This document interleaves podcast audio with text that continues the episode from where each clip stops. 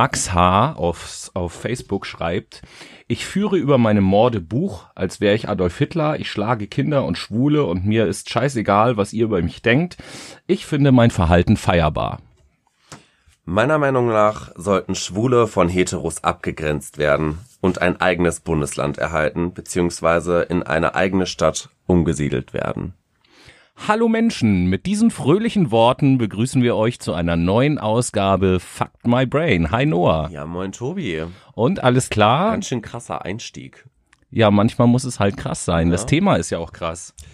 Radikal. Welches Radikal. Thema haben wir denn heute? Ja, wir wollen uns heute so ein bisschen über das Thema Anonymität und Hass im Internet unterhalten. Uh, spannend. Ja, und das waren jetzt eben zum Einstieg halt zwei Beispiele, die wir so im Internet gefunden haben. Ne? Hm. Ja, Anonymität setzt ja immer ein, ja, eine gewisse Distanz voraus, vor allen Dingen im Internet. Im Internet sehen wir auch ganz oft Hass, der aufgrund der Anonymität basierend entsteht, beziehungsweise überhaupt vollzogen wird.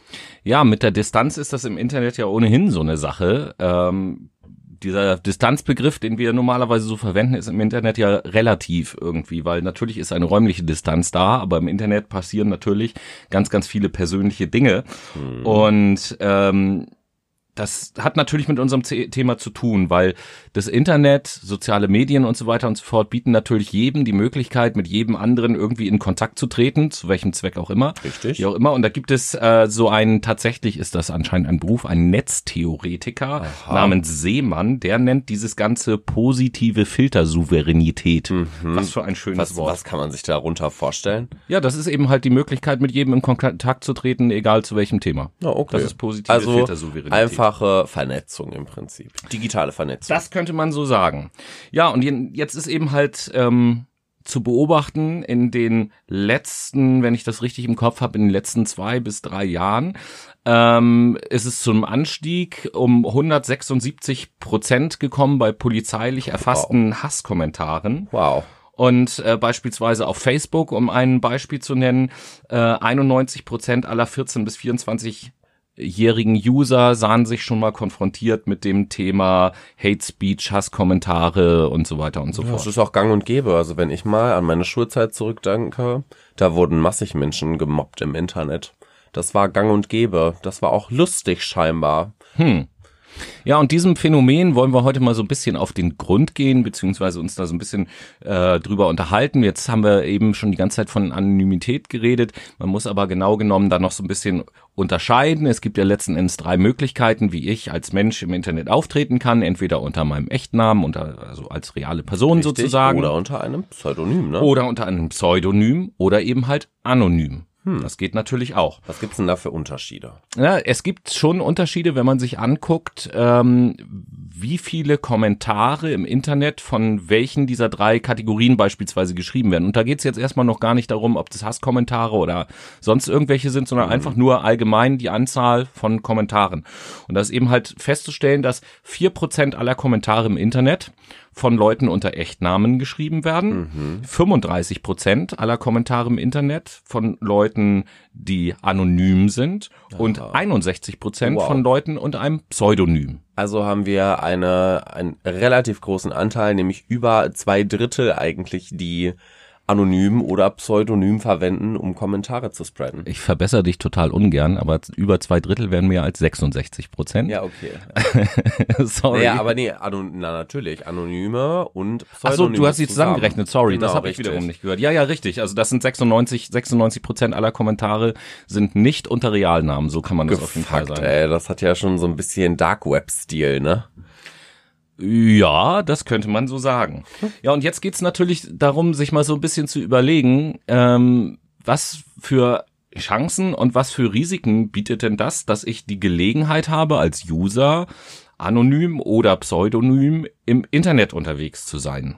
So. Das ist die große Frage. Was wären das für Chancen, die wir überhaupt haben durch die Anonymität? Ja, okay, fangen wir mal mit den Chancen meinetwegen an. Ähm, ja, das könnte zum Beispiel einfach sein, dass ich äh, dadurch relativ bedenkenlos erstmal, und das meine ich jetzt völlig, völlig wertfrei, egal ob positiv oder negativ, dass ich relativ bedenkenlos mich im Internet auch äußern kann zu kritischen Themen. Hm. Das würde ich unter meinem Echtnamen vielleicht nicht unbedingt tun. So, was was gibt's da für Beispiele? Ähm, ich, ich will jetzt da tatsächlich auch erstmal positive Beispiele nehmen. Wenn ich beispielsweise in einem relativ totalitären Land aufwachse, mhm. wo keine Meinungsfreiheit herrscht, dann ist das natürlich eine große Chance, dass ich im Internet die Möglichkeit habe, anonym oder pseudonym meine Meinung zu sagen. Ja, aber natürlich. Ne, wir nehmen solche Beispiele wie zum Beispiel Nordkorea, dass die Menschen da teilweise verschlüsselte Netzwerke nutzen und halt keine ja, Profile beziehungsweise persönlichen Informationen angeben, um Dienste wie beispielsweise Instagram nutzen zu können, um sich weiter vernetzen zu können. Mm, ja, Nordkorea ist, also ich habe mich jetzt nicht näher damit beschäftigt, aber Nordkorea ist da glaube ich noch ein Sonderfall, weil äh, die meisten Leute, da gibt es halt kein Internet. Ja. Außer für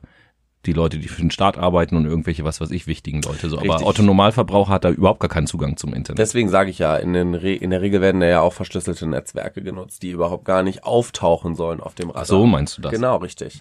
Ja, äh, keine Ahnung, ob das in Nordkorea so ist. Dieses Land halte ich für eine ziemliche Ausnahmeerscheinung äh, auf der Welt tatsächlich.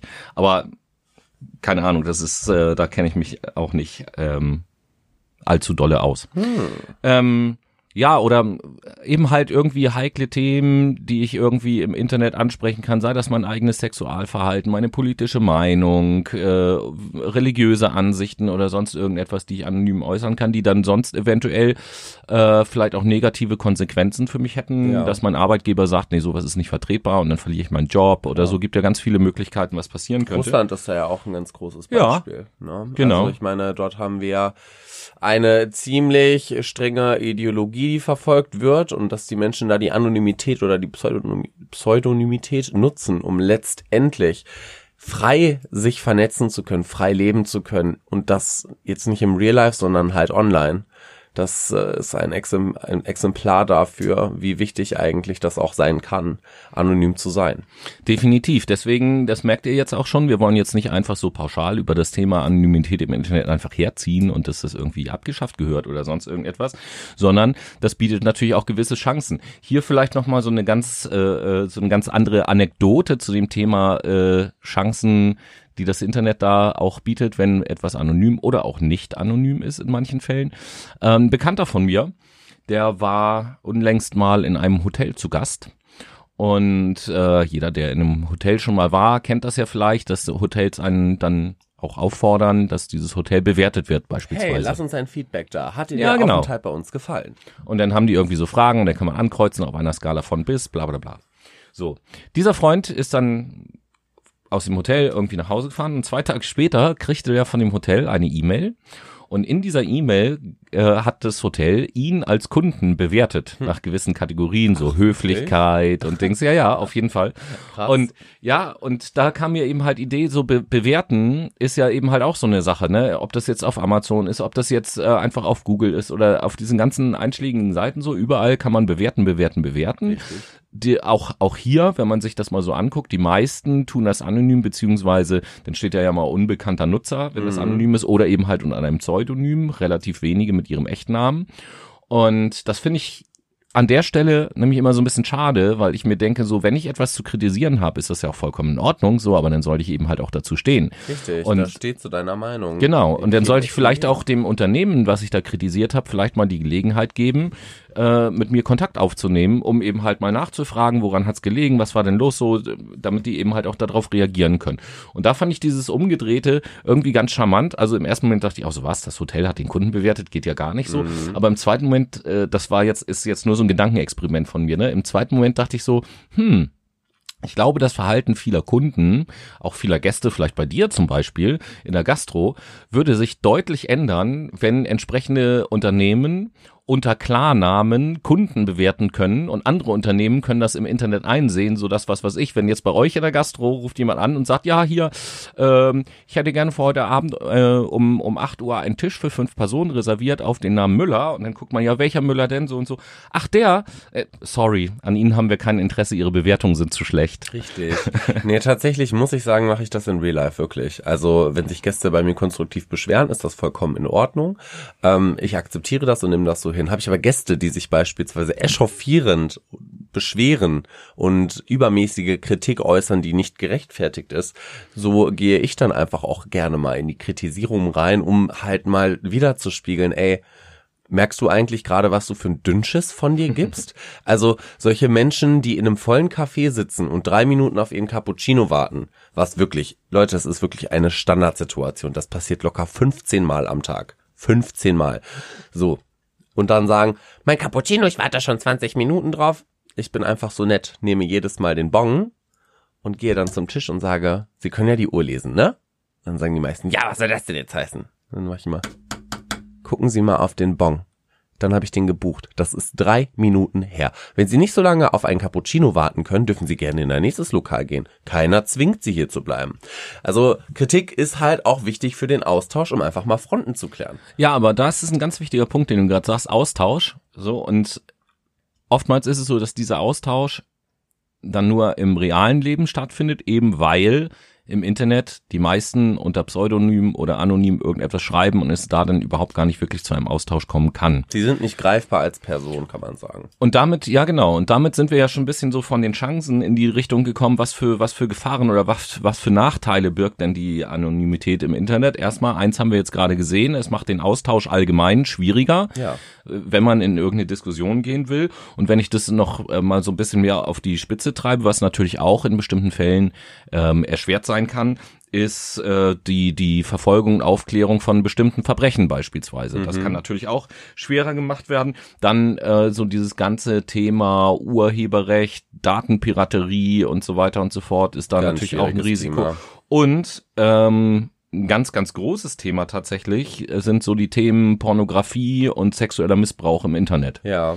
So, das, das ist so eins der größten Bereiche, äh, wo die Anonymität ähm, wirklich ein, ein Problem ist. Ja, also es ist ja nicht nur, jetzt denken wahrscheinlich die meisten an Kinderpornoringe beziehungsweise Kinderpornografie, die im Netz kursiert, aber es geht auch um Videos, wie Menschen beispielsweise zusammengeschlagen werden. Ein öffentliches Video der Fridays for Future Demo in Paris ging zum Beispiel vor einem halben Jahr extrem durch Instagram, wo Polizisten die friedlichen Demonstranten, muss man sagen, die auf einfach auf dem Boden saßen und nicht mal Parolen geschrieben haben, mit ja, Pfefferspray besprüht wurden, einfach aus Lust und Laune, so hat es den Anschein getan. Alleine das bietet ja schon wieder ein Beispiel, um zu zeigen, okay, Anonymität letztendlich, wer hat das gesehen, wer hat das gefilmt und vor allen Dingen, welche Personen sind auf dem Video zu sehen? Oder ist das eine Montage? Ja, und, und wenn es keine Montage ist, wie ist der Gesamtkontext von diesem Video? Weil Videos, äh, wenn ich ein Video filme und ins Netz stelle, unterliegt das ja meiner Willkür. Wann starte ich das Video, wann stoppe ich das Video und allein damit kann ich ja schon viel äh, machen. Ja, nochmal zu, so, zu diesen, weiterhin auch zu diesen Risiken. Das Ding ist ja, dass, ähm, ich nehme jetzt mal so das Beispiel von, von irgendwie von, vom Chatten im Internet, sagen wir jetzt mal so. Egal über, egal über, über welche Plattform, das gibt ja alle möglichen Sachen und auch Apps und so weiter und so fort, ist erstmal vollkommen egal. Ähm, hier ist es ja häufig so, dass, äh, das haben auch Studien ergeben, dass erstmal durch die Anonymität es den Menschen leichter fällt, Kontakt zu anderen Menschen aufzubauen. Und äh, interessanterweise ist es dann so, wenn man sich miteinander unterhält, dass auch im Internet, ohne dass man sich kennt, ähm, ganz, ganz viele Menschen dann schon innerhalb von kürzester Zeit auch ein relatives Vertrauensverhältnis zu dem virtuellen Gegenüber aufbauen, von denen man aber ja eigentlich die ähm, wahre Identität überhaupt gar nicht kennt. Und äh, wo wir gerade bei dem Thema sexuellen Missbrauch waren beispielsweise, da gibt es auch ähm, Studien, zum Beispiel wurden mal Chatrooms untersucht, wo sich vor allen Dingen unter 15-jährige Jugendliche miteinander unterhalten. Also Und da- Knuddels oder sowas. Ja, wie die auch, ich weiß, das weiß ich jetzt nicht, wie die heißen, aber wenn es sowas Damals, gibt, okay. damals zu meiner Zeit war es Knuddels. Ja, Da okay. konnte man sich ab jeglichem Alter anmelden. Das war aber auch eine ganz gefährliche Stätte, weil da sind nämlich auch Leute rumgelaufen, beziehungsweise waren User aktiv, die beispielsweise Kinderpornografie Ja, verbreiten ja, ja. wollten. Und, und darauf will ich gerade hinaus. So, da hat nämlich eine Studie herausgefunden, dass in solchen Chatrooms es für so an Jugendlichen ungefähr im Schnitt statistischer Wert 2,6 Minuten dauert, bevor das erste Mal sexuell angemacht wird. Mhm. Und ähm, in einer anderen Studie vom Jugendschutz aus Deutschland berichten äh, die Kinder, dass 80 Prozent aller Kinder, die chatten, schon mal sexuell belästigt worden sind. Ja, das glaube ich. Ich erlebe das ja auch tagtäglich. Das ist völlige Normalität heutzutage. Es liegt aber auch an der persönlichen Distanz. Also wie ich nochmal sage, du kannst die Persönlichkeit des Menschen nicht greifen. Du kannst nicht die Person an der Hand nehmen und sagen, hör mal, was machst du hier eigentlich für eine Scheiße? Weil derjenige hat halt jederzeit die Möglichkeit, offline zu gehen, dich zu blocken, dich zu melden, ähm, das Profil zu löschen und sich ein neues zu erstellen. Ich meine, E-Mail-Adresse kannst du dir heutzutage in drei Minuten machen. Ja, klar, auf jeden Fall. Und somit kannst du dich überall woanders anmelden. Also es ist ja auch gut so, da werden wir vielleicht später auch nochmal drauf kommen, es ist ja auch gut so, dass so Sachen wie melden und blockieren und all das Ganze ähm, in den letzten zwei, drei Jahren den Usern auch leichter gemacht wird, weil man eben halt auch das Problem erkannt hat. Ja. Äh, aber das ist natürlich nur ein erster, allererster ganz, ganz kleiner Schritt. Ich habe mal ähm, ein wie soll ich sagen, ein Fallbeispiel zu diesem Thema mitgebracht, was ich gerne mal vorlesen würde. Und äh, dann gibt's da so ein paar Fragen, die vielleicht mal kurz andiskutieren Ja, gerne. dazu, ne? Und das geht nämlich genau um das, worüber wir gesprochen haben, um das Thema anonymes Chatten. Mhm. Ja? Und das Fallbeispiel lautet wie folgt. Anja ist neu in der Klasse und hat sofort viele Freunde gefunden. Aber Ramona macht ihr das Leben schwer. Bis jetzt war Ramona nämlich die beliebteste, aber plötzlich ist Anja da, hübsch und nett und außerdem noch sehr klug. Auch lässt sie immer alle von ihren Hausaufgaben abschreiben. Ramona chattet häufig im Internet. Hierzu hat sie sich eine Fantasieperson unter einem Pseudonym ausgedacht. Es macht ihr einfach Spaß, in diese andere Rolle zu schlüpfen. Im Chatraum lernt sie Anja kennen, die eine Freundin sucht, um sich austauschen zu können. Ramona merkt schnell, dass es die Anja aus ihrer Schule sein muss. Nach einigen Stunden kennt Ramona Anjas Leben sehr gut. Sie weiß, dass der Vater im Knast sitzt und die Mutter erst seit kurzem wieder trocken ist. Anja lebt erst seit drei Monaten wieder bei ihr. Zuvor war sie in einem Heim. Ramona denkt, die Tochter eines Knastbruders, der werde ich zeigen. Bald bin ich wieder die beliebteste, wenn das rauskommt. Ja, und jetzt Krass. so mal die erste Frage. Äh, darf Ramona diese Informationen überhaupt weitergeben? Naja, generell heißt es nein. Weil das persönliche Daten sind, das bedeutet, hier unterliegst du auch wieder dem Datenschutzgesetz eigentlich. Eigentlich, das ist halt auch wieder so die Sache, ich bin da mal ein bisschen mit in Kontakt gekommen durch Studium, Strafprozessordnung zeigt ja auch, welche Informationen weitergegeben werden dürfen, welche nicht. Ähm, da ich kein Jurist bin, keine Ahnung, aber ich schätze mal, die Antwort ist nein. Da ist immer die Frage mit dem Datenschutzgesetz. Äh, Verbindung übrigens zu unserer typisch Deutsch äh, Sendung, wenn wir uns dran erinnern, Datenschutz, typisch Deutsch. Ähm, ist ja die Frage, diese ganzen Datenschutzgesetze, gelten die für Unternehmen oder auch für mich als Privatperson? Weil äh, ein Anwalt hat mir mal gesagt, wenn man es sich ganz einfach machen will und sich die Frage stellt, okay, was darf man laut Datenschutz und was darf man laut Datenschutz nicht? Ja. Da hat er gesagt, da gibt es schon mal eine Sache, wenn man das macht, dann ist man schon mal vollkommen auf der sicheren Seite. Man darf einfach keinerlei bezogene Daten verarbeiten. Punkt. Mhm.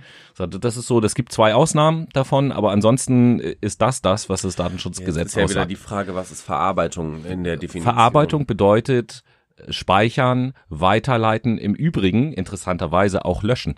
Das, Oh. das heißt eigentlich, äh, das ist wieder so eine juristische Geschichte. Eigentlich, wenn ich jetzt einem Unternehmen sage, löschen Sie bitte meine Daten, darf das Unternehmen das äh, oder beziehungsweise ein Unternehmen darf meine Daten nicht so ohne weiteres löschen, Mhm. weil es meine Zustimmung dafür braucht, äh, dass ich damit einverstanden bin, weil auch das ist die Verarbeitung von personenbezogenen Daten, selbst Krass. das Löschen. Das ist echt heftig. Hat auch dieser Anwalt irgendwie erzählt. Ich kann das zwar logisch nicht so ganz nachvollziehen, aber naja, weil manchmal ist Fällt ja auch Juristerei halt mit nicht logisch. drunter, ja. Recht ist immer kompliziert. Also hier bei diesem Fallbeispiel finde ich das tatsächlich so ein bisschen problematisch, weil auf der anderen Seite hat ja äh, das eine Mädel alles das, was sie erzählt hat, freiwillig erzählt und herausgegeben. So, Ja. ne? So kann man natürlich irgendwie auch ähm, argumentieren. Und e- ethisch, moralisch braucht man ja sowieso nicht darüber zu diskutieren. Da ist die Antwort natürlich ganz klar nein. Was meinst du, denn, hätte, hätte in dieser Situation sich Ramona dieser Anja denn zu erkennen geben müssen? Nee, hätte sie nämlich nicht, weil sie nämlich auch einen, ich glaube, da gibt es sogar einen Paragraphen für, sie hat ja auch ein Recht auf Schutz in dem Moment, Mhm. beziehungsweise hat sie auch ein Recht auf Anonymität, in dem Fall auch auf Meinungsfreiheit, egal aus welchem Munde es jetzt letztendlich kommt. Okay, dann äh, frage ich, frage ich mal aus der anderen Richtung, ist dann Anja vielleicht selber schuld, dass sowas passiert, weil sie Auch. ihre Identität nicht verborgen hat? Richtig, ja auch. Ähm, mit Daten muss sehr vorsichtig im Internet umgegangen werden. Vor allen Dingen mit persönlichen Daten. Achtet immer darauf, was ihr preisgeben möchtet über euch und was nicht.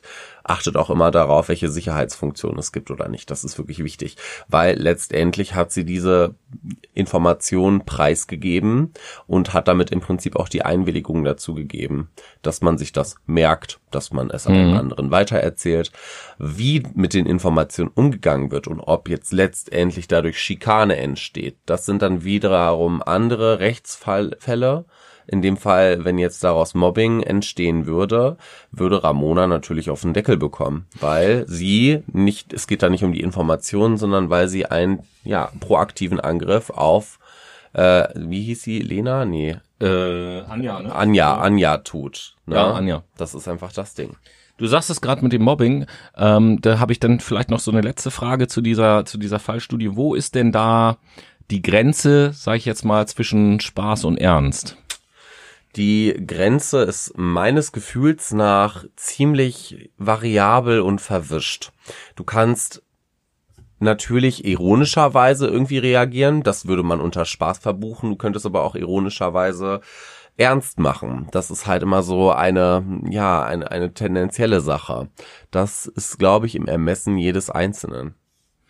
Okay, ja, aus meiner Sicht ist es eben halt so, dass das ähm, ja, also, beziehungsweise ich denke so, wenn, wenn ich mich im Internet mit jemandem unterhalte, dann sollten eigentlich, so sehe ich das zumindest, genau die gleichen Vertrauensgrundsätze, sag ich mal, gelten, wie wenn man sich in echt mit einem Menschen unterhält, den man eben halt kennt. Und äh, auf der anderen Seite, wenn ich das Gefühl habe, dass diese Vertrauensgrundlage nicht da ist und zugegebenermaßen sollte sie in den meisten Fällen nicht da sein, mhm ähm, dann sollte ich genauso wie du das eben halt auch gesagt hast, dann sollte ich mir selber vielleicht auch ein Pseudonym zulegen und mir sehr genau überlegen, was für Informationen über mich ich da preisgebe. Deswegen nochmal aufgepasst, Leute. Das Internet ist riesig. Das Internet ist auch nicht überblickbar. Schaut bitte, welche Bilder, welche Informationen über euch preisgegeben werden oder welche ihr freiwillig preisgeben möchtet. Es gibt auch Geschichten wie das Bilder hochgeladen werden in soziale Netzwerke und diese beispielsweise in Stockfotos, das sind so Werbefotografien, genutzt werden. Das ist völliges Gang und Gäbe. Da gibt es auch ein Experiment vom Kanal Steuerung F auf YouTube, falls was wen das mal interessiert, schaut da doch einfach mal vorbei. Das ist ein guter Tipp, das ist ja ohnehin ein guter Kanal, genauso wie Y-Kollektiv oder so, wo man sich immer über interessante Themen mal informieren kann. Richtig, so. da macht es auch mal Sinn, dass man die GEZ zahlt, ne? genau. Ähm, ja, also passt da auf euch auf, ne? Vor allen Dingen äh, nicht nur das Internet ist unüberblickbar, sondern das Internet vergisst auch nicht. Alles, was einmal im Internet ist, ähm, aktuell ist das zumindest noch so, äh, bleibt in irgendeiner Art und Weise auch äh, ja fast für immer da. Dass jetzt wirklich Sachen gelöscht werden, passiert ja heutzutage immer noch zu selten. Mhm. Also nicht, dass es gar nicht passiert, natürlich passiert das, aber zu selten meiner Meinung nach. Von daher seid einfach vorsichtig ähm, solange es das noch gibt, weil meiner Meinung nach das Internet wird sich sowieso nicht durchsetzen. Aber okay. Genau. Um Angela Merkel zu zitieren, Internet ist für uns alle Neuland. In dem Sinn. Genau, in diesem Sinn würde ich mal sagen, begeben wir uns auf weiteres Neuland und äh, machen mal ein bisschen Musik. Musik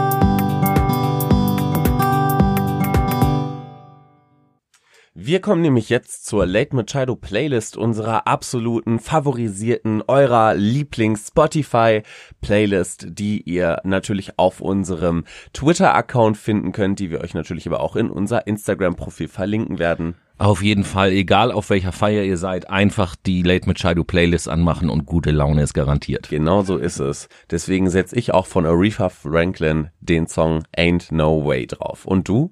Uh, ja, ich habe mich heute äh, bei beiden Liedern äh, so ein bisschen am Thema der Sendung orientiert und versucht da äh, thematisch passende Lieder ähm, rauszusuchen. Und das erste Lied, was ich auf die Playlist setze, ist von der Band Puddle of Mud, das Lied She Hates Me. Mm, lecker, lecker. Und so kommen wir auch schon in unseren zweiten Themenblock zu unserem heutigen Tagesthema Anonymität und Hass im Netz.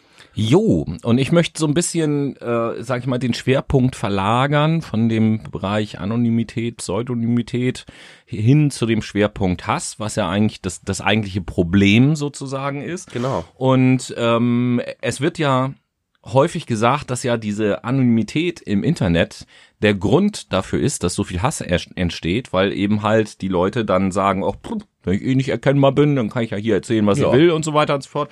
Kann mir sowieso keiner was. Und äh, was ich sehr interessant finde, ist, dass es ähm, eine Studie gibt von der Universität in Zürich aus dem Jahr 2016 falls ihr euch das interessiert. Der Titel dieser Studie ist äh, Digital Social Norm Enforcement Online Firestorms in Social Media. Uh. Klar. Und ähm, Ganz schön langer Name, aber genau, ja. genau. Und die zeigt, dass eigentlich genau das Gegenteil der Fall ist. Ähm, dass nicht anonyme Nutzer deutlich mehr Aggressionen an den Tag legen als anonyme Nutzer. Das ist jetzt, denke ich, etwas, wo man nicht so von ganz von alleine drauf kommen würde. Irgendwie, Nicht ich fand wirklich. das auch interessant, als ich das gelesen habe. Und ähm, das führt einem eben halt zu der Erkenntnis, dass Anonymität oder Pseudonymität als solches überhaupt gar nicht das Problem ist, sondern der Hass an sich ist ja, eben halt das Problem. Der generelle Hass, ja, was, wie wird denn, was ist denn Hass überhaupt dann? Wie wird das definiert? Ja, da kommen wir gleich zu. Ähm, also, wie gesagt, Hass ist das Problem und unterstützend dazu, dass es eben halt Unternehmen gibt, wie zum Beispiel Facebook, aber auch noch andere Unternehmen. Wir benutzen hier in der Sendung jetzt nur Facebook mal als Beispiel, auch später, ähm, die vom Hass tatsächlich profitieren, weil ähm, emotionale und polarisierende Beiträge werden in sozialen Netzwerken halt häufiger diskutiert und geteilt. Dadurch entsteht natürlich mehr Traffic, mhm. mehr Leute beteiligen sich irgendwie und genau das ist ja das, was Facebook auch möchte. Je mehr Traffic es auf bestimmten Kommentaren und Themen gibt, desto mehr Daten kann Facebook natürlich auch abgreifen und desto mehr äh, kann Facebook auch einschätzen, wie ist die Meinung von bestimmten Leuten und desto besser lässt sich dann natürlich Werbung äh, platzieren und das ist ja das, womit Facebook sein Geld verdient, so. Klar. Die Click-Rate wird auf jeden Fall höher, umso mehr Aufmerksamkeit der Post oder die generelle Anzeige auf sich zieht. Und wir sind alle schaulustig, wir kennen das ja selber. Hm. Wir laufen durch die Stadt, wir sehen, dass einer vermöbelt wird, wir rennen da nicht hin und helfen, wir glotzen. Teilweise holen wir sogar auch unser Handy raus, fotografieren das, filmen das. Vielleicht holt mal einer sein Handy raus, um die Polizei zu rufen, aber das ist eigentlich eine Minderheit. Ja, äh, witzigerweise haben wir ja auch schon in einer Sendung darüber geredet, was da so für ein psychologisches Konstrukt oder Phänomen äh, dahinter steckt, Stichwort Verantwortungsdiffusion und so, wer sich dran erinnert.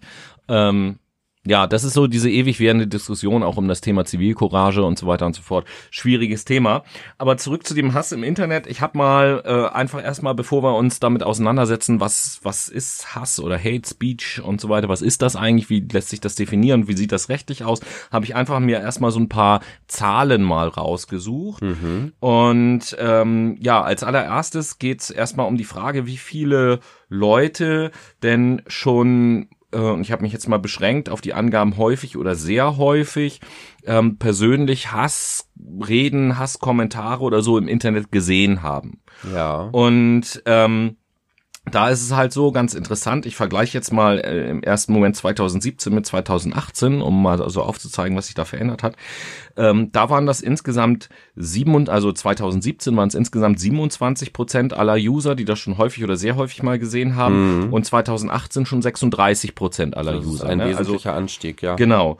Und äh, insbesondere, wenn man das jetzt noch mal so nach Alter aufschlüsselt, ähm, dann ist es so, dass die bei den 14 bis 24-Jährigen sind es äh, 61 Prozent, denen das schon begegnet ist, und bei den 25 bis 44-Jährigen immerhin noch 48 Prozent. Danach wird das dann deutlich weniger in den älteren äh, Alterskohorten, aber das zeigt natürlich irgendwie auch, okay, jüngere Leute sind häufiger im Internet unterwegs, werden häufiger mit solchen Sachen äh, konfrontiert. Aber ich finde die Zahlen dahin schon ähm, interessant, dass ja. das mittlerweile jetzt keine Ausnahme erscheint. Mich würde es tatsächlich auch nochmal interessieren, inwieweit das im Zeitraum beziehungsweise in der Altersklasse zwischen 10 und 14 sogar ist. Wenn das mal untersucht werden würde, weil ich glaube, mhm. da sind wirklich ähm, die Nutzer noch am naivsten könnte man so sagen.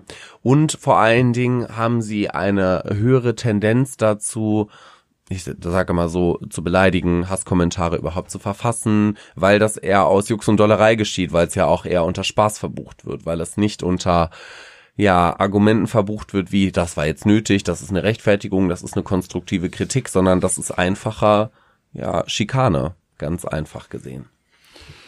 Ja, das stimmt. Und äh, man kann sich ja dann auch manchmal fragen, warum beschäftigen sich Leute überhaupt mit solchen Hasskommentaren? Man könnte ja auch sagen, ja gut, ey, dann ignoriere ich das einfach oder sonst was. Das machen ja auch ganz, ganz viele, die sagen, das lohnt sich überhaupt gar nicht, sich damit auseinanderzusetzen und so. Aber immerhin ähm, ist es so, dass um die 20 Prozent aller Nutzer angeben, wenn sie gefragt werden, ähm, da, was Hasskommentare angeht, dass sie sich an ähm, dass sie Hasskommentare unterhaltsam finden, zum Beispiel. Mm. So 20 Prozent ist immerhin ein Fünftel, jeder Fünfte.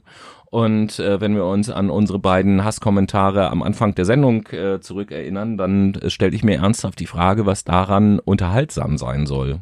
Naja, eigentlich nichts. Aber Beleidigungen werden ja heutzutage genutzt, um sie, um, um ja, zu, zu versprachlichen, um Situationen, um Gegenstände, um Menschen, Personen zu beschreiben.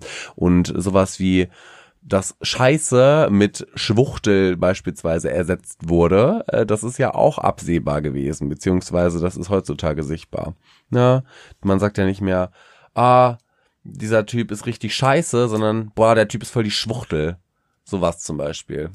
Das ist ja, kommt zumindest mittlerweile. Mhm. völlige Normalität, dass Fäkalwörter, wurden sie damals noch von meiner Mutter genannt, richtig süßes Wort, äh, dass diese ja Ausdrucksform letztendlich heutzutage Anklang finden und völlige Normalität sind. Das ist einfach gang und gäbe. Ja, und auch da äh, gibt es offensichtlich wieder äh, Unterschiede im Alter. Ich hatte ja eben gesagt, so um die 20 Prozent, je nachdem welches Jahr ich mir angucke, ähm, um die 20 Prozent finden das unterhaltsam, sich damit auseinanderzusetzen. Wenn man das nach Altern so ein bisschen aufschlüsselt, dann sind es in der Altersgruppe 14 bis 24 sogar 30 Prozent, die das unterhaltsam Ach, finden. Wirklich? Ja, das ist so.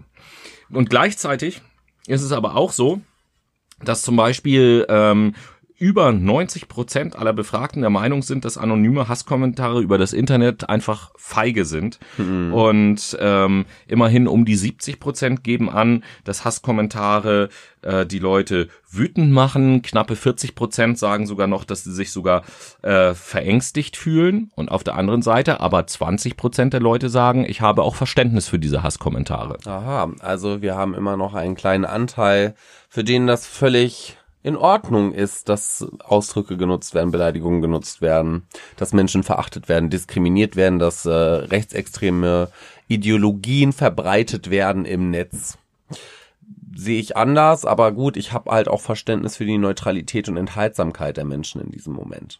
Ja, gut, alles klar. Das sind, wie gesagt, das sind ja nur Zahlen, die ich eben halt gefunden habe, um mal so zu präsentieren und ein Gefühl dafür zu bekommen, wie häufig taucht das denn auf, äh, wie, wie schauen die Leute da drauf und so weiter und so fort. Und du hattest ja vorhin schon gefragt, ähm, so, so ein bisschen, was ist denn das überhaupt mit dem Hass? Und, und wir haben uns ja auch darüber unterhalten, was kann man machen und so. Und deswegen will ich ja mal kurz auch drauf schauen, was so die Rechtslage überhaupt so zu diesem Thema sagt. Mhm. Und ähm, da ist das Problem, dass Hate Speech, was im Internet jetzt mittlerweile ja schon ein geflügeltes Wort ist und wo man sich was drunter vorstellen kann, tatsächlich kein feststehender äh, juristisch definierter Begriff ist. Und äh, was in diesem Zusammenhang ja immer auftaucht, ist der Begriff der Meinungsfreiheit. Und insbesondere die Leute, die so Hasskommentare im Internet hinterlassen, berufen sich ja auch immer auf die Meinungsfreiheit. Aber natürlich. Ne?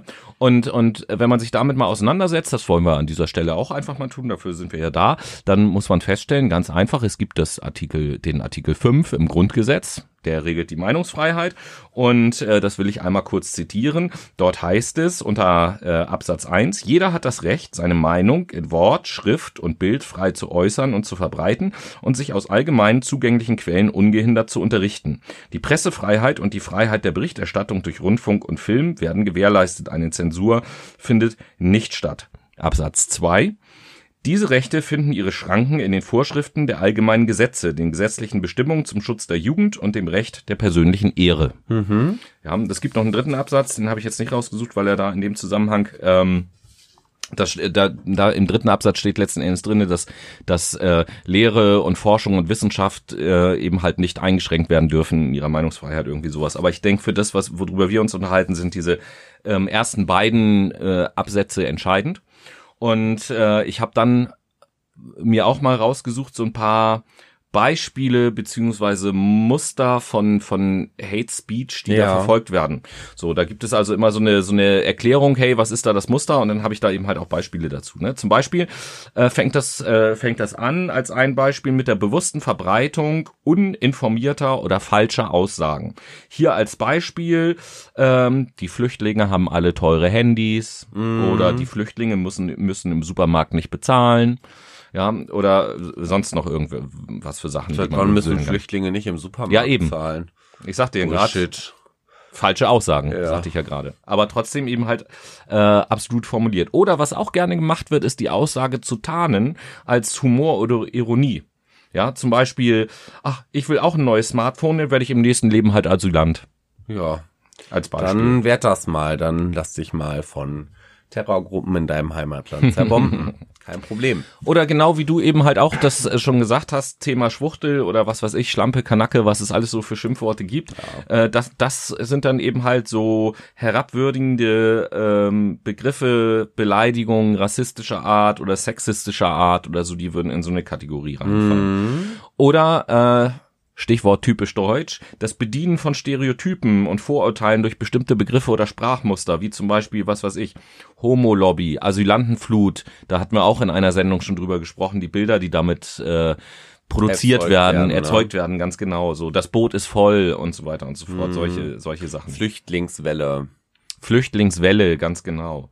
Oder es wird auch viel mit All Verallgemeinerungen gearbeitet, was weiß ich hier, alle Griechen sind faul oder sowas, deswegen geht's dem Land da eben halt nicht so gut. Deswegen ist da der Euro abgestürzt. Ja, ja, genau. Genau. Oder so diese Wir- und Die-Rhetorik, also die bedrohen unsere Familien äh, als Beispiel. Dann natürlich auch immer gern genommen Verschwörungstheorien. Aha. Der Staat will unsere Kinder zu Homosexuellen erziehen. Mhm. Als Beispiel. Oder die Politik unterstützt die Is Islamisierung Deutschlands. Ja, natürlich. Mhm. Aber sin sicher, das ist total sinnvoll, was da für Floskeln rausgeballert werden. Man Ja, merkt und es- einfach, es ist unüberlegter Shit. Ja, und es geht halt, das ist auch wichtig zu erwähnen, es geht halt nicht immer nur um Sprache, sondern das Ganze kann natürlich auch mit, mit so, ne- mit, mit Bildern, mit so einer plakativen Bildsprache gemacht werden, in der halt, äh, keine Ahnung, äh, alle Leute auf eine rassistische Art und Weise dargestellt werden. Was weiß ich, dass irgendwie Schwarze immer mit einem Bastrock und äh, einem Knochen durch die Nase dargestellt werden oder irgendwie sowas. Was äh, im Übrigen früher, äh, als ich noch Kind und Jugendlicher war, noch relativ normal war in allen möglichen Comics tatsächlich. Hm, früher war das Wort Neger auch noch total normal. Also Ja, ja, klar. Auf jeden Fall. Also ich, ich sag mal so, wenn man sich jetzt rein die Bedeutung de- und Herkunft oder wie sagt man Etymologie des Namens Neger nachgeht, dann ist ja erstmal auch gar nichts Verwerfliches dran, weil das leitet sich einfach von dem Farbwort Schwarz ab. Ähm, aber letzten Endes geht's ja dann immer um den Kontext, in dem das benutzt wird. So und dieses, dieses Wort wurde eben halt einfach als Schimpfwort missbraucht. Ich war sicher doch, der emotionale Wert wird einfach beigemessen. Genauso Jude. Jude ist auch nur eine Bezeichnung einer Ethnie, einer Gruppierung, einer Kultur und letztendlich wird Jude auch genutzt, ähm, um, um, um etwas gleichzusetzen. Zum Beispiel Juden werden ja auch mit Israel gleichgesetzt, ne? Ähm, genauso hat man aber auch die Sache, dass man wenn man jetzt Homosexualität als Gegenbeispiel nehmen würde, mit Homosexualität setzt man ja auch immer Pädosexualität ähm, gleich. Genauso wie Pädophilie, ähm, pädosexuelle Kriminalität, aber auch Inzest oder Sodomie.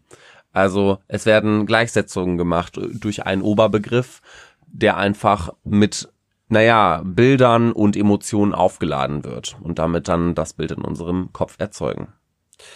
Ja, also das ist schon ähm, krass, was da passiert, bis hin zu, das vielleicht noch so als letztes Beispiel, bis hin zu Befürwortung oder sogar äh, Aufruf zu irgendwelchen Gewalttaten, was weiß ich, an den Galgen Ja. mit ihnen, die sollte man alle abknallen, die sollte man alle vergasen oder Ja, da habe ich sogar ein ganz tolles Beispiel, nämlich, ähm, ja, okay, toll ist das nicht, aber es ist ein Beispiel. Äh, den Instagram-Account Deutschland 3000, falls ihr den noch nicht kennt, folgt dem mal, der ist auch von Funk, also vom Deutschen Rundfunk. Und ähm, dort gab es auch letztens zum 75. Jahrestag des Holocausts einen Beitrag über Hasskommentare, ähm, beziehungsweise zum Thema Hasskommentare über den Holocaust und dort wurde auch verneint, dass es den gab und dass die Leute alle aufgehängt werden sollten und dass es, dass Juden keine Daseinsberechtigung hätten in Deutschland und ähm, dass die Juden das Geld klauen würden und und und. Also da sieht man halt auch mal wieder, was das eigentlich bei den Menschen erzeugt letztendlich. Also Holocaust an und für sich als Paradebeispiel ist ein sehr, sehr schlimmes Thema. Da sind Millionen Menschen gestorben und heutzutage reden wir trotzdem noch darüber, als ob das, weiß ich nicht, die Wahl von Donald Trump war so nach dem Motto, ach ja, ist er jetzt gewählt worden, ist ja nicht viel passiert. So, das, das geht einfach gar nicht klar, überhaupt nicht. Oder ein anderes Video, was ich mir gerade eben angeschaut habe, ist von Marvin Magnificent, heißt er, glaube ich. Das ist so ein, ja, ein YouTuber eben und der ist halt transsexuell oder er ist ich glaube, er ist Inter. Also tatsächlich glaube ich, er ist Inter. Ähm, nee, nee, er ist nicht Inter. Er ist, wie heißt das denn nochmal?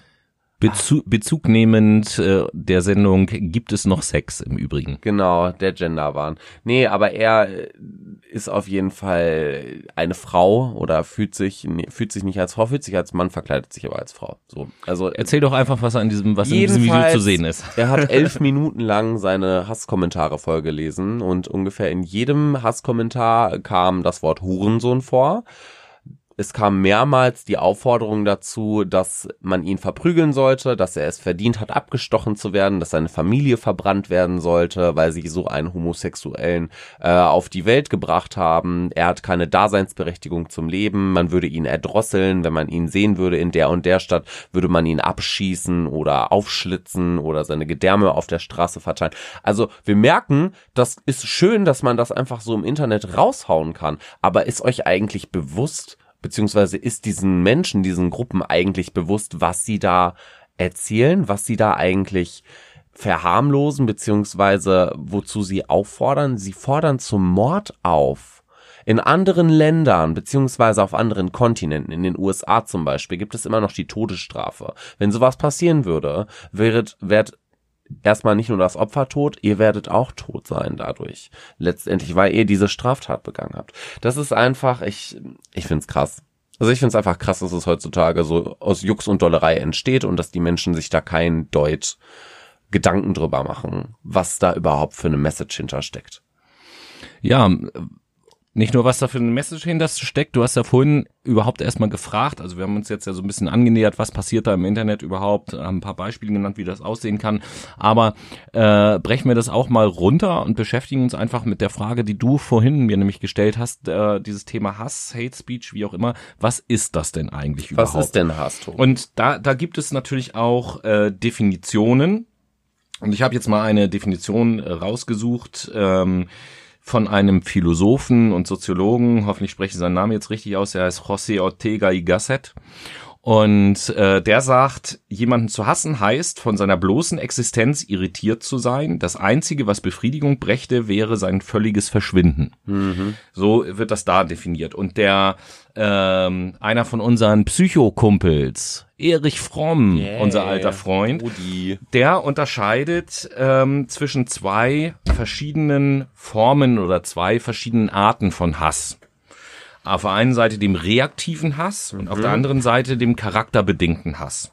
Und er sagt beispielsweise bei dem reaktiven Hass, das erklärt der Name schon, dass, dass äh, der Hass eine Reaktion ist auf einen äh, empfundenen Angriff auf mein Leben, meine Sicherheit, ich hasse Donald Trump zum Beispiel. Ähm, das wäre ja, reaktiver Hass. Äh, genau, ne, weil die Politik, äh, von der fühlst du dich aus welchem Grund auch immer halt bedroht, als Beispiel. Ja, so, oder ich ne? stoße das ab, ich finde es abstoßend. Ja, wie auch immer.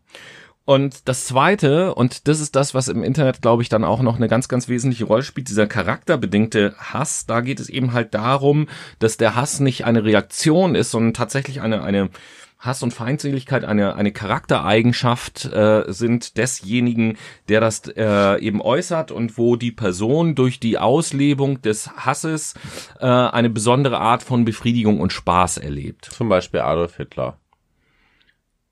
Äh, ich weiß jetzt nicht, inwieweit der so im Internet unterwegs war. Naja, sagen wir jetzt mal, er würde im Internet. Ja, also ich weiß nicht, das finde ich ein Thema, da möchte ich jetzt nicht drüber spekulieren, ob das stimmt, weil ich das da ganz anders sehe. Also keine Ahnung. Äh, ich, auch nicht. Das nee. sind Politiker. Das ist was ein ganz für mich ein ganz ganz anderer Themenkomplex. Na so. gut, okay. Ja, äh, wir sind im Internet unterwegs. Die Leute, die da Kommentare schreiben und so weiter, Trolle und so. Darum geht hm, es. Solche so. Leute. Ach so, okay, ja gut. Ja, aber zu denen kommen wir noch. Da gibt's ja auch eben halt Unterschiede. Fridays for Hubraum. ja, das ist aber auch ja wieder reaktiv gewesen. Ja, das ist auch wieder wahr. So. Also, äh, wir gehen immer mehr so ein bisschen in die Richtung derer, die das so als Charaktereigenschaft haben und sagen so, ja, ich finde das aus welchem Grund halt auch immer cool. Und da hat sich eben halt dieser Begriff der Hate Speech ähm, etabliert im Internet letzten Endes. Und das ist letzten Endes ein Kommentar oder eine Art und Weise zu reden im Internet, die es darauf abzielt, das Gegenüber zu äh, effektiv zu entwerten, maximal zu verletzen, im besten Fall komplett zu zerstören oder so. Und äh, das entweder gegenüber Einzelpersonen oder aber natürlich auch gegenüber ähm, Personengruppen. Und ähm, das Ding ist, dass, äh, und das hat so ein bisschen mit den Algorithmen des Internets zu tun, dass die Leute, die sowas machen, natürlich auch massenhaft Kommentare schreiben. Und das ähm, entwickelt sich dann so ein bisschen so zu einem Kreislauf, weil wenn die massenhaft Kommentare schreiben, sind natürlich auch viele von solchen Kommentaren im Internet zu sehen. Und andere Leute, die vielleicht in eine ähnliche Richtung denken, sehen diese Kommentare und fühlen sich dann natürlich auch in ihrem Selbstwertbewusstsein so, so ein bisschen bestärkt und sagen, ah ja, guck mal. Mhm. Und die Hemmschwelle fällt auch, ach, wenn die sich äußern können, kann ich mich auch so ein bisschen äußern. Und dann schaukelt sich das natürlich auch dahingehend ein bisschen hoch. Man möchte dann ja die anderen vielleicht auch in der Deutlichkeit und Härte der Aussage noch so ein bisschen äh, übertreffen. Ja, na klar, wir haben ja auch immer noch das Bedürfnis, einen draufzusetzen. Wenn wir dafür den Raum gegeben bekommen, warum tun wir es denn eigentlich nicht? Eben. Und ähm, das, das tun wir tagtäglich. Das ist ja auch wieder so ein, so ein psychologisches Phänomen, sage ich jetzt mal, wenn ich irgendwie keine Ahnung, äh, auf einer coolen Weihnachtsfeier war. Ich erzähle meinen Freunden davon, wie cool die Weihnachtsfeier war und ich stelle fest, oh, super, das kam mir gut an, die Story. Wenn ich das nächste Mal davon erzähle, dann werde ich wahrscheinlich noch so ein bisschen einen oben draufsetzen mhm. und dann wird das noch toller und noch toller und noch toller. Beziehungsweise, wenn sich mehrere Leute unterhalten und der eine sagt, oh, ich habe was krasses erlebt, dann der nächste sagt, ich habe noch was viel krasseres erlebt und dann bin ich dran. Dann gibt es ja auch viele Leute, die sagen, ach, pff, das stelle ich beides nochmal in Schatten, ich setze nochmal einen oben drauf. Ja, ähm, bist du eingeschlafen? Nein. Nee. Gut. Bin ich noch nicht. Ähm, noch nicht. noch, noch nicht, was los? Also diese, diese Hate Speech kann man aber tatsächlich auch noch in drei unterschiedliche Arten unterteilen, tatsächlich. In welche Arten? Ähm, ja, die erste Art, die es da gibt, äh, ist das sogenannte Incitement Speech, Aha. so heißt das. Incitement Speech bedeutet nichts anderes, das ist eine Aufforderung zu Gewalt, Terrorismus, ähm, Völkermord oder sonst irgendetwas. Das wird Wie als Incitement die Juden. Genau, zum Beispiel. Ja.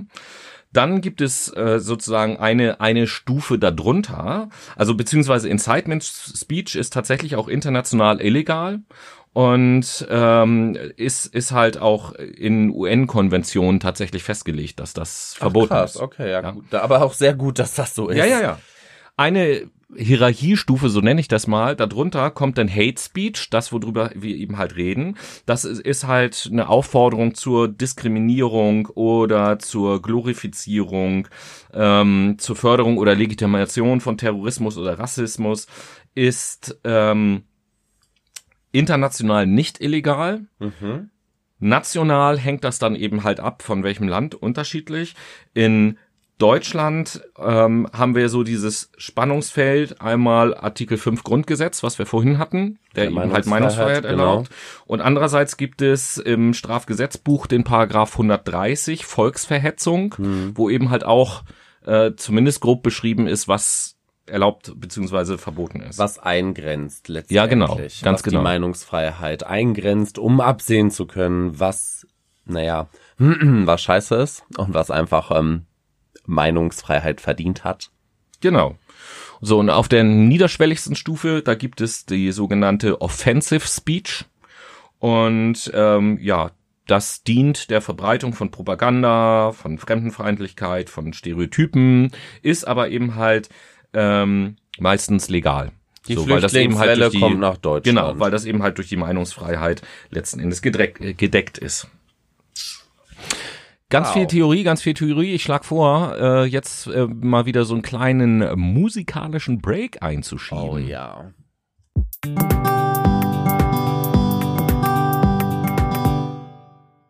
So, geil, eine Runde Late Machado.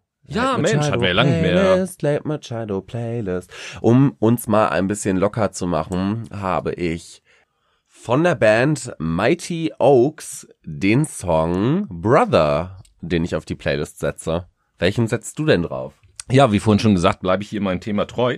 Und von der Band Three Days Grace setze ich das Lied I Hate Everything About You auf die Liste.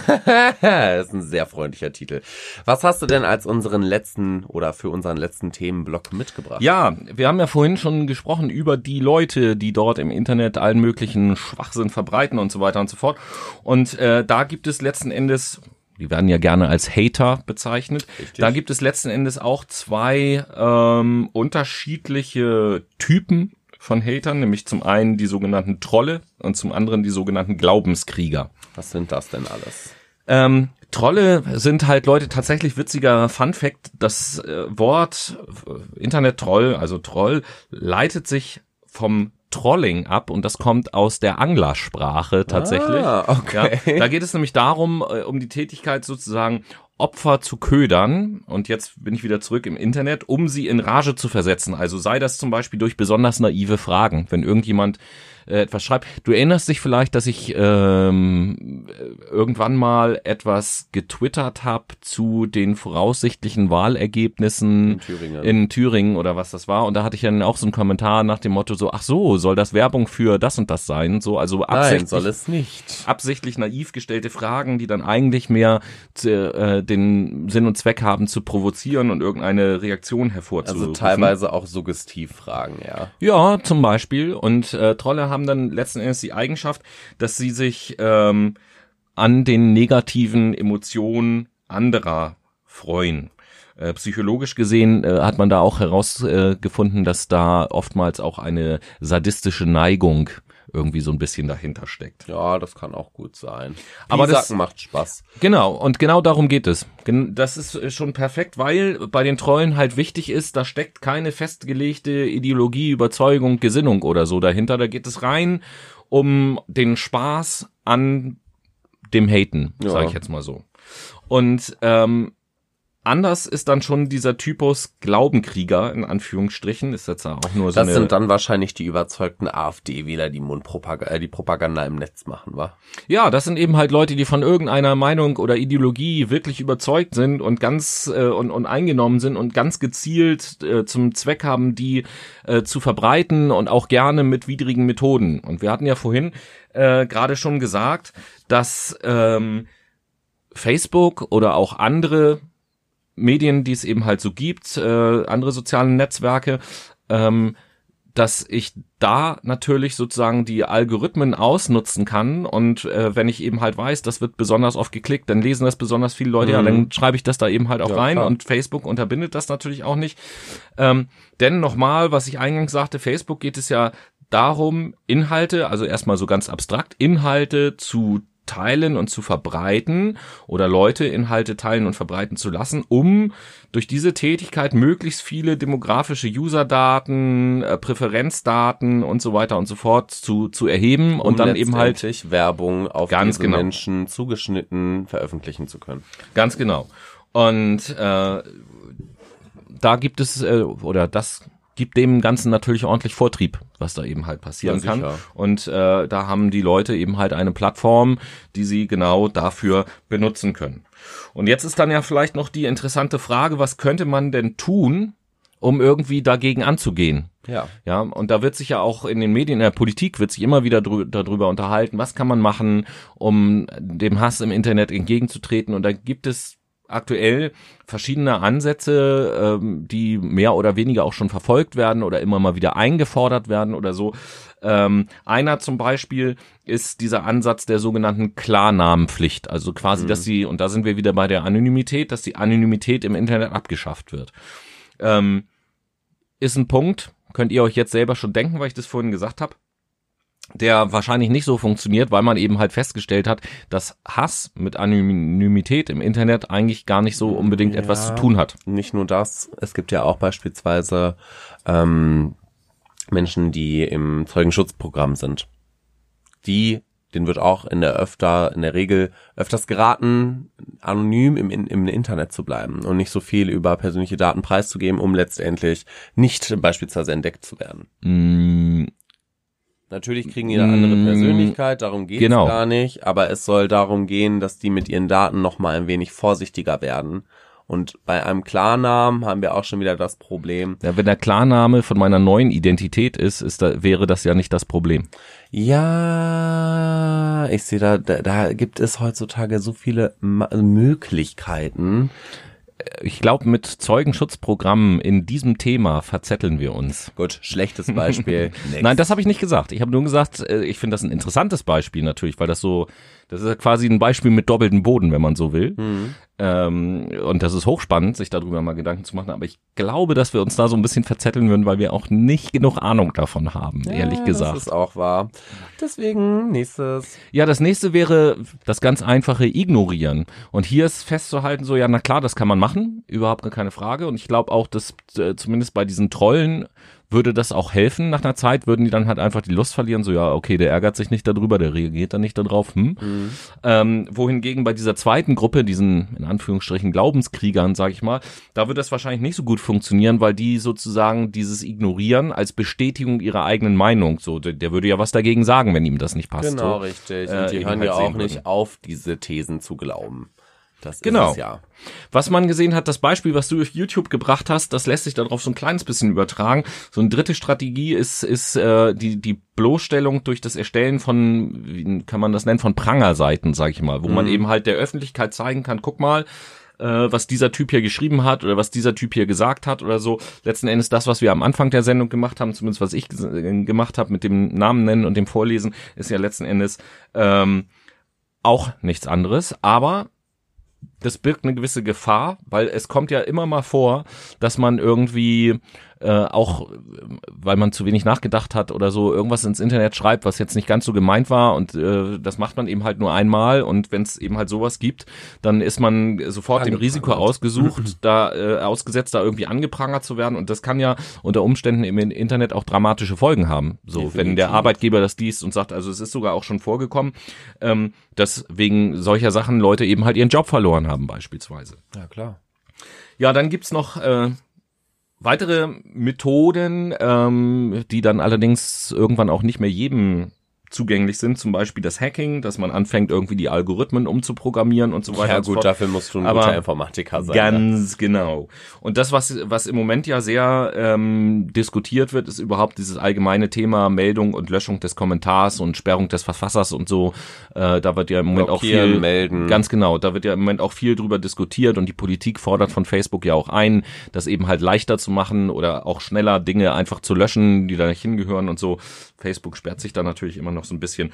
Ja, und zu guter Letzt ähm, ist es letzten Endes noch der Punkt der Strafverfolgung. Aber da haben wir ja vorhin schon so ein bisschen ange äh, andiskutiert, was ist jetzt von der Meinungsfreiheit im Grundgesetz gedeckt und was nicht. Ist halt ein schwieriges Thema mit ist der halt eine Grauzone teilweise. Ganz genau, Grauzone äh, trifft es sehr gut.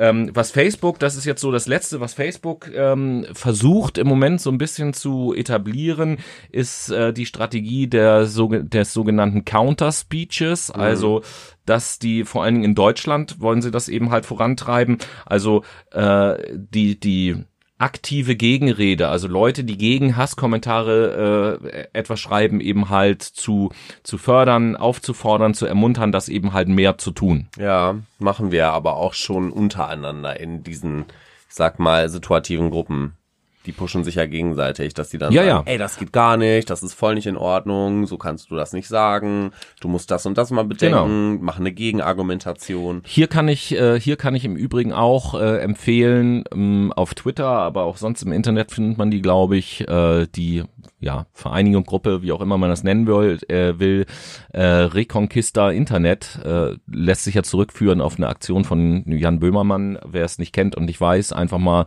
bei YouTube Jan Böhmermann und Reconquista Internet äh, eingeben und dann den Beitrag anschauen. Da werdet ihr auch ganz, ganz viel erfahren über das Thema Trolle. Hier mit dem Schwerpunkt ähm, rechts ähm, also da geht's um diese ganzen Nazi-Vollpfosten, Schweine, Idioten. Oh, Entschuldigung, habe ich das wirklich gesagt? Nein. Ähm, ein ganz interessanter Beitrag auf jeden Fall. Und äh, diese Gruppe Reconquista Internet hat sich halt so ein bisschen auf die Fahne geschrieben, ähm, ja, aufzupassen und für einen, einen fairen und menschlichen Umgang im Internet miteinander zu sorgen. So. Und äh, da gibt es, glaube ich, mehrere Initiativen ähm, schon, die in die Richtung gehen. Und äh, angesichts dessen, was wir jetzt äh, alles so besprochen gehört haben, glaube ich, auch notwendig. Ja, aber wir sind natürlich auch freundlich und multimedial unterwegs. Deswegen könnt Sind wir uns, das? Sind wir. Du kannst uns nämlich gerne auf Instagram folgen unter unserem Username FuckMyBrain oder auf Twitter unter Auf dem Twitter? auf Twitter auf Twitter. Twitter, das ist, das ist jetzt äh, extra von Fuck My Brain gegründet, ein neues Portal. Ähm, nein. Schnauze. Danke. Was denn? Twitter auch natürlich derselbe Username oder du schreibst uns eine E-Mail mit einem Themenvorschlag vielleicht, den wir dann in der nächsten Setzen, in der nächsten Sendung umsetzen können. Gott, was ist heute mit meinem Gehirn los? Nämlich the Wieso Brain. heute? Schnauze nochmal. Fact the Brain. Ey, was bist du denn für ein Hater hier? at gmail.com. Du laberst mir die ganze Zeit dazwischen, wenn ich Werbung mache. So. Ja, Werbung ist ja auch langweilig. Werbung Nein, Spaß. ist gut. Alles gut. Damit alles pushen gut. wir unseren Podcast. So, und da, Wir haben ja noch was zu tun heute, ne? ja, wir machen nämlich jetzt noch was. Was denn? Wir machen jetzt den Tweet der Woche.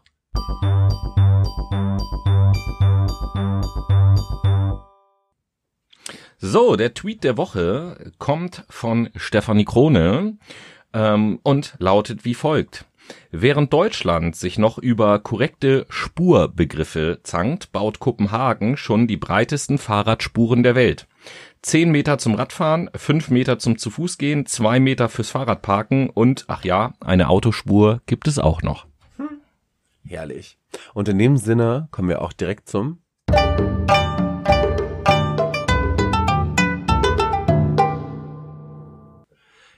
Das Geräusch der Woche ist folgendes. Ja, war doch ganz einfach, ne? Also ich habe das sofort erkannt. Ja, das dachte ich mir. Und da sind wir auch schon am Ende unseres Podcasts. Ich hoffe, Ist das hat schon wieder soweit? gefallen. Ja, ich hoffe, es war schön. Ja, man ein bisschen tatsächlich äh, ein ernsteres Thema heute, aber äh, ich denke, dass das auch notwendig war, mal darüber zu sprechen. Mit dieser Sendung, ich erinnere äh, nochmal daran, ähm, nach unserer Wahlsendung, die ja auch im Fe äh, Februar stattgefunden hat, starten wir jetzt ja in den digitalen Februar. Oh ja. Das heißt, äh, nächste Woche werden wir uns auch noch mit äh, Online beschäftigen. Da wird es ums Online-Dating gehen und dann das große Finale Ende Februar werden wir uns mit der großen Frage beschäftigen, was ähm, Digitalisierung und soziale Medien mit unserem Sozialverhalten so machen. Und in diesem Sinne sagen wir mal bis nächste Woche. Adieu. Tschüssi!